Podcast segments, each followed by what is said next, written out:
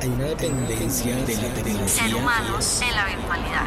Es un asunto que hay que medirlo por el tema generacional. de las redes sociales tienen esa complejidad. Hemos llegado a un punto en el que pasamos más tiempo frente a las pantallas que frente a las personas. Y eso tiene efectos perturbadores que no solemos percibir. Sigmund Bauman. Un espacio para comprender la época actual a través de la relación del ser humano con las pantallas. 13 presenta Entre pantallas.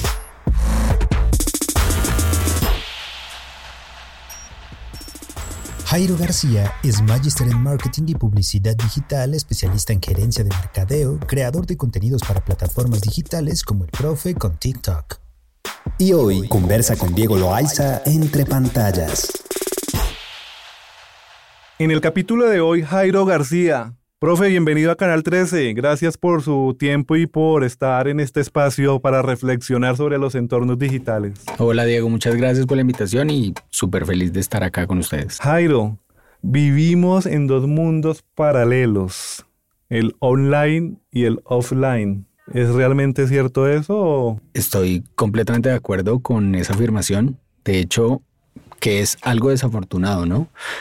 Eh, sobre todo estas nuevas generaciones quieren buscar espacios de, de, conocimiento y de definir su ser y su yo y su sujeto de una manera que las plataformas digitales pues precisamente le permiten a uno ser quien uno quiera ser.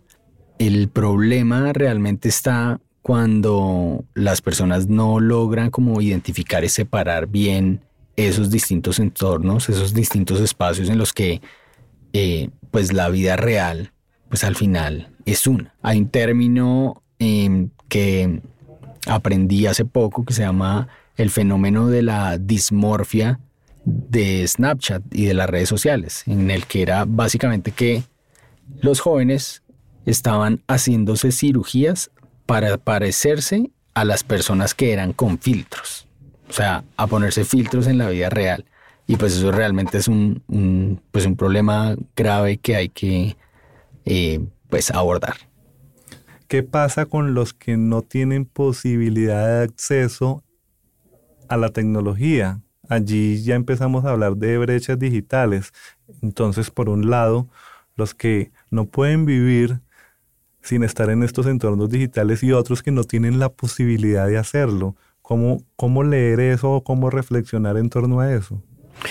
Pues al final, digamos que las redes sociales y todas las plataformas digitales se diseñaron y se crearon con el objetivo de supuestamente acercar más a las personas, acercar más a los seres humanos y construir comunidades a partir de esos entornos. Esa vida online o eso que está sucediendo en las plataformas digitales me interesa mucho más que lo que pasa en mi vida real.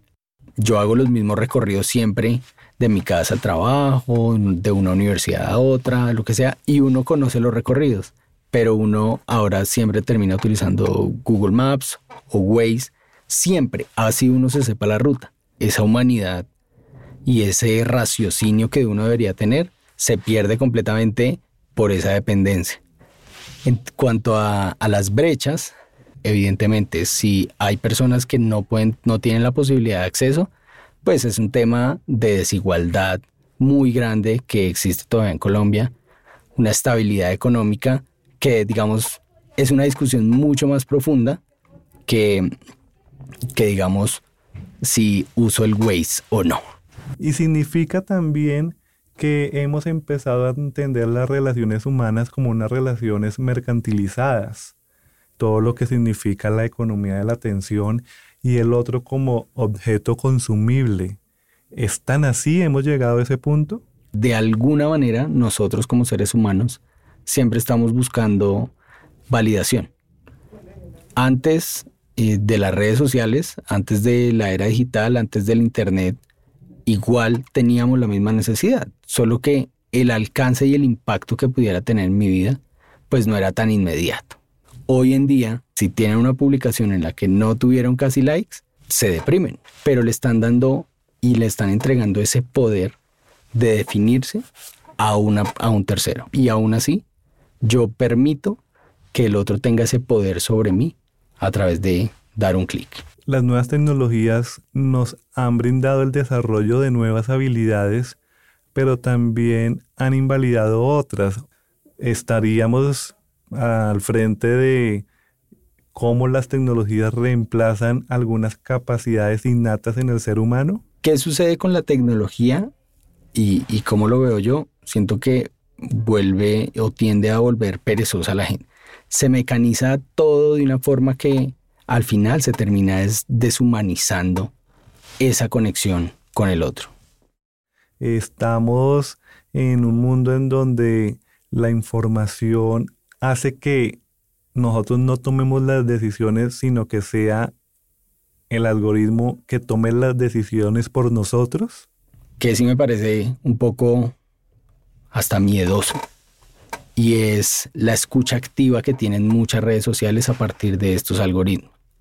Tratar de conocer a profundidad a las personas para mostrarles eh, contenidos relacionados con sus intereses pero hay otros que también están asociados con, con creencias, con hábitos, con costumbres, y los algoritmos en las redes sociales tienen esa complejidad porque están precisamente buscando cómo mantener a la gente ahí, conectada. Porque al final ellos ganan es dependiendo de la cantidad de tiempo que logren tener ahí a la gente conectada.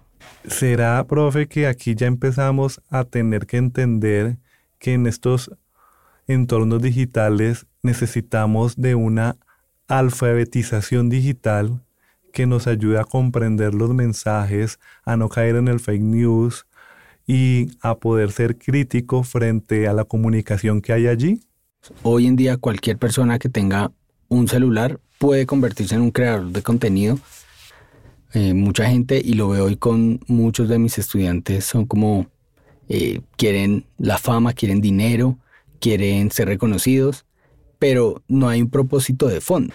De hecho, eh, pues hay, hay varias iniciativas interesantes de, algunos buscadores a nivel global, bueno, de, de Google específicamente, en el que tienen cursos gratuitos para aprender a filtrar la información que uno recibe y para no caer pues como suelen caer las sobre todo pues las personas mayores o las tías que comparten un montón de noticias por WhatsApp y envían las cadenas y si no envías esto te van a quitar el subsidio de no sé qué o vas a morir o bueno, cosas súper graves que de verdad se terminan creyendo. ¿Por qué? Porque para ellos todo lo que salga en una pantalla es real.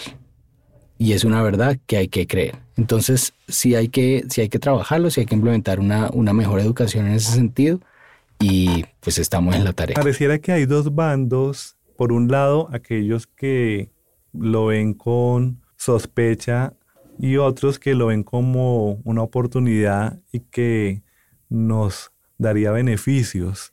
¿Cómo entender la tecnología, profe, para usted? ¿Aquella que nos afecta o aquella que nos da oportunidades? Sí, creo que es una oportunidad muy grande eh, porque le va a permitir a la gente construir comunidades y compartir su manera de pensar, pero se debe hacer con responsabilidad. De hecho, muchas personas pueden cambiar su manera de pensar y un día pueden salir diciendo una cosa y al otro día pueden salir diciendo otra y no pasa nada porque hace parte de nuestra humanidad adoptar la tecnología como parte de nuestra vida, pero que no es el eje central, que no es el eje fundamental, simplemente es una herramienta que me va a permitir conectar con otras personas. Empieza a aparecer una nueva especie que es un ser vivo y que no puede vivir sin las pantallas. Y algunos dicen que pasamos de ser un Homo sapiens a un Homo pantallus. ¿Será que nos volvimos un Homo pantallus? es para qué yo las estoy utilizando. O sea, cuál es el propósito, cuál es el objetivo de estar tan expuesto a estos contenidos, a esta información. No necesariamente puede depender del tipo de contenido que haya, que esté creado, sino más bien de, lo que yo quiera lograr, de mi estado anímico y de cómo eh, yo puedo definir qué cantidad de tiempo le voy a dedicar a cada cosa en mi día a día.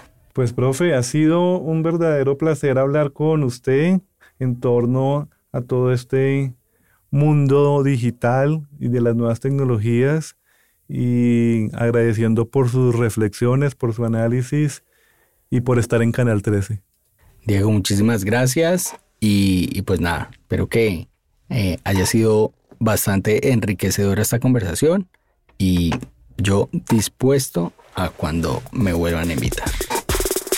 Entre pantallas. Dirección y conducción, Diego Loaiza. Producción, Diana Rincón. Ingeniería de sonido, David Puentes. Una producción de Canal 13. Copyright 2022. Este programa fue financiado a través del Fondo Único de las Tecnologías de la Información y las Comunicaciones, MINTIC.